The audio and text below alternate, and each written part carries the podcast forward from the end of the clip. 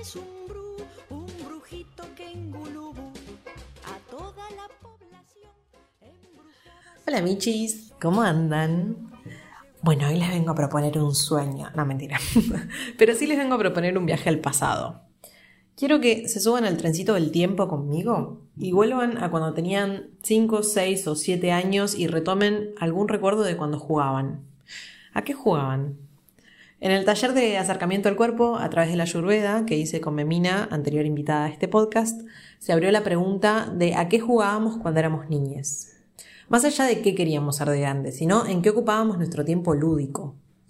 Gracias a esta pregunta, hoy yo estoy haciendo este podcast. De chiquita hablaba mucho con cualquier persona en cualquier lugar. Cola del supermercado, me hacía amigues. Pelotero, me hacía amigues. Mi capacidad social era absoluta. Creo que a lo largo del tiempo fui reduciendo esta capacidad, pero hoy la retomé para compartir este podcast con ustedes. Entonces, vos, ¿a qué jugabas? Retomar el sentido lúdico de los días me parece tanto revolucionario como necesario.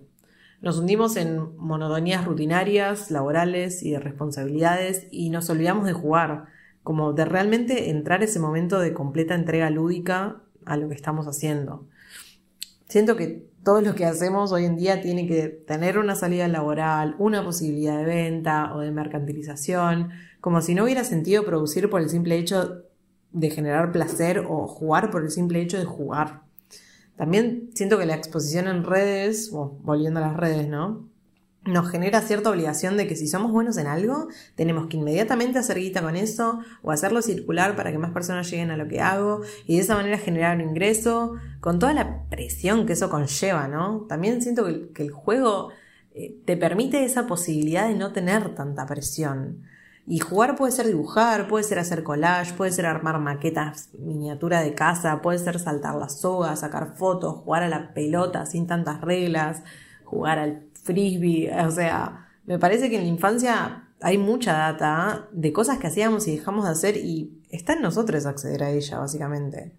Obviamente igual entiendo que en nuestra infancia también se abre la pregunta de qué queremos ser cuando seamos grandes. Y por eso como que no apunto a eso, porque habitualmente eran preguntas hechas por mayores a niñeces.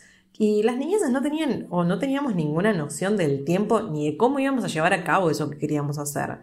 Eh, pero bueno, rosqueando de esto con amigues, nos dimos cuenta que, nada, también los consumos culturales que consumíamos, valga la redundancia, en nuestra infancia han marcado mucho esas ideas, esas ideas de lo que queríamos hacer cuando seamos grandes, ¿no?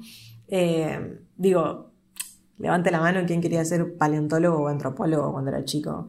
Obviamente yo re quería eso porque también fan de los dinosaurios, porque nuestra infancia re estuvo marcada por el estreno Jurassic Park y las mil películas sobre el mundo de los dinos. Eh, pero bueno, hoy si le preguntas a un niño de 7, 8 años qué quiere ser cuando sea grande, probablemente te diga streamer o youtuber o cosas que hoy en día hace que le divierten, ¿no? Nosotros, o sea, teníamos quizás juguetes de dinosaurios o mirábamos películas que nos reinterpelaban y eso el, día de mañana queríamos que sea algo que aún nos siga dando placer, ¿no?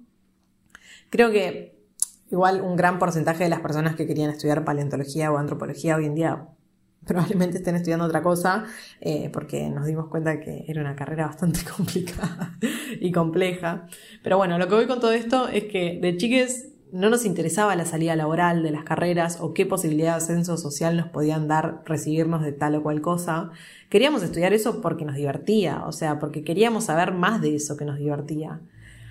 Y un gran interrogante de hoy que quizás pueden masticar durante el día es, ¿te divierte lo que haces? Obvio que este podcast está enmarcado e interpelado por un contexto de cierto privilegio en el que puede ser realizado gracias a la posibilidad de tiempo libre que tengo por tener un trabajo que me permite hacerlo y hay muchas personas que quizás no tienen el tiempo para preguntárselo, pero de todas maneras me parece necesario que en algún momento de nuestros días esta pregunta aparezca. Porque si no es relegar todo nuestro derecho de placer a una sociedad capitalista que lo único que nos brinda es una fuerza de trabajo para luego entregarla. Apelar un rato a la individualidad y al hedonismo me parece clave para el día de mañana crear una sociedad en que las personas trabajen de lo que quieran y no de lo que necesiten. Bueno, les dije que les venía a proponer un sueño. eh, rebuscárnosla, lo vamos a hacer. Y eso es obvio, aunque, aunque no querramos porque esta sociedad nos lo demanda. Pero ahora, y el tiempo libre que pasamos scrollando en Instagram, puede servirnos para preguntarnos qué queremos hacer y qué es lo que nos va a hacer bien hacer. No sé, pregunto. Si les sirve joya y si les interpela, joya. Eh, obviamente tómenlo si les vibra.